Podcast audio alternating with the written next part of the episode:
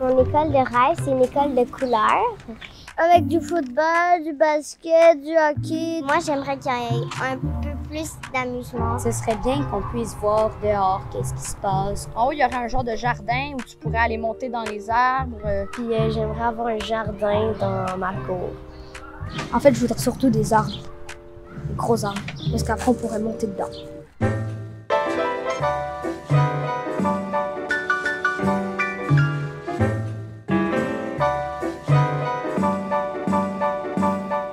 En 2017, au Québec, l'équipe de l'Abécole se lance dans un projet un peu fou. Construire des écoles primaires où il fait bon vivre et apprendre. Leur idée est simple. Quand on est bien, on est mieux disposé à apprendre.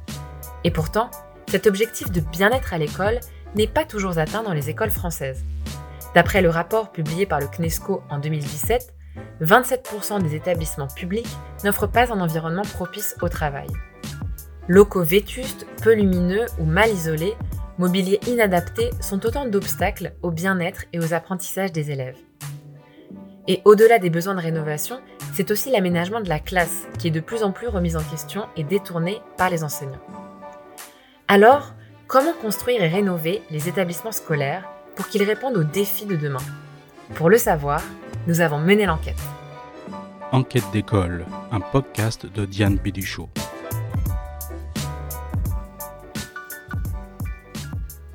Les établissements scolaires d'aujourd'hui sont l'héritage d'une longue histoire. Le premier grand mouvement de construction scolaire sur le territoire est contemporain des lois sur l'école, dans les années 1880.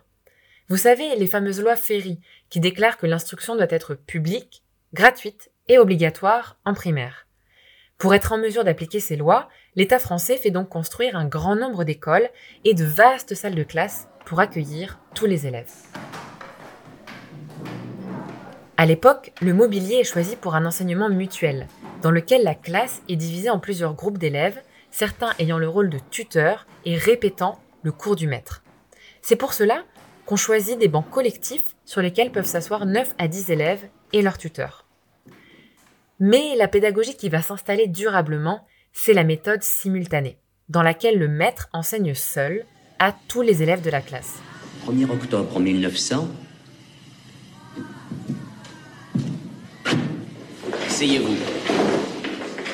Le mobilier change. Les bancs individuels remplacent les bancs collectifs pour faire face aux maîtres et aux tableaux.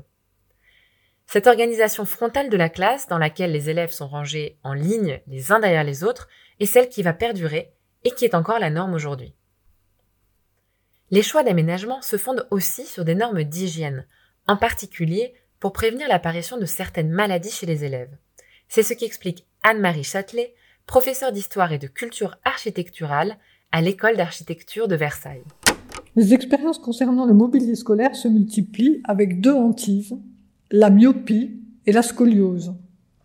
Ce qui est préconisé, c'est en général des tables bancs à deux places qui permettent de fixer l'emplacement de ces deux éléments tout en permettant à l'enfant de se glisser et de travailler sans être trop loin de son pupitre. Ces réflexions sur le bien-être et la santé des élèves se développent encore davantage dans les années 1920 pour lutter contre la tuberculose. Si le sujet vous intéresse, allez écouter l'épisode 6 qui parle de l'éducation en plein air.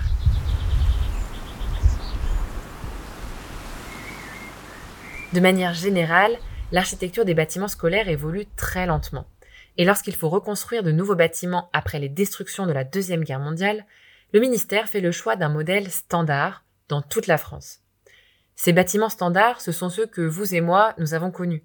Des barres en béton, de longs couloirs peu lumineux qui donnent sur des salles de classe toutes identiques.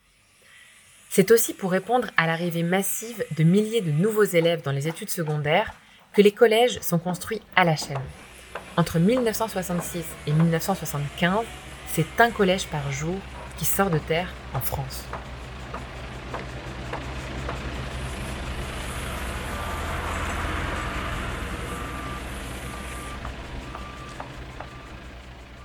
Mais dans les années 1970, un vent de révolte souffle sur la société.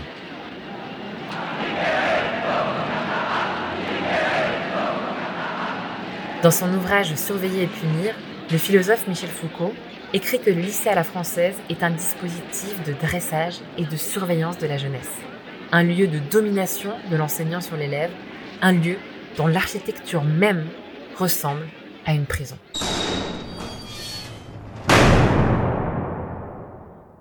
Pour faire face à ces critiques et aux problèmes de l'échec scolaire, un courant de réflexion sur l'architecture des écoles se développe dans les années 2000 et tente d'intégrer différents interlocuteurs dans le débat, des élus locaux aux architectes, en passant par les enseignants, les élèves, les parents, des chercheurs en éducation et parfois même des artistes.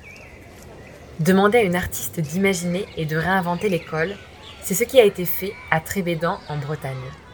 Après plusieurs années de réflexion, L'école du village est entièrement rénovée en 2014 avec des bâtiments qui respectent les normes écologiques et des salles de classe adaptées aux besoins des enseignants. Dans ce village, l'école n'est plus seulement un lieu éducatif, c'est aussi un lieu social ouvert à tous, comme l'explique Nathalie Crassé, artiste en charge du projet. Euh, l'école existe dans le village, mais on va lui faire on va faire un cœur d'école et en fait tout ce qui va dépasser de ce cœur va être quand on est en temps scolaire utilisé par les enfants, par l'école, mais quand on est hors temps scolaire, partagé avec les, villageois. C'est vraiment l'intention de à la fois refaire un cœur d'école avec les trois classes, mais en même temps ouvrir vers le village et tendre presque des perches en disant venez aussi utiliser ces espaces qui sont des espaces communs pour tout l'ensemble du village.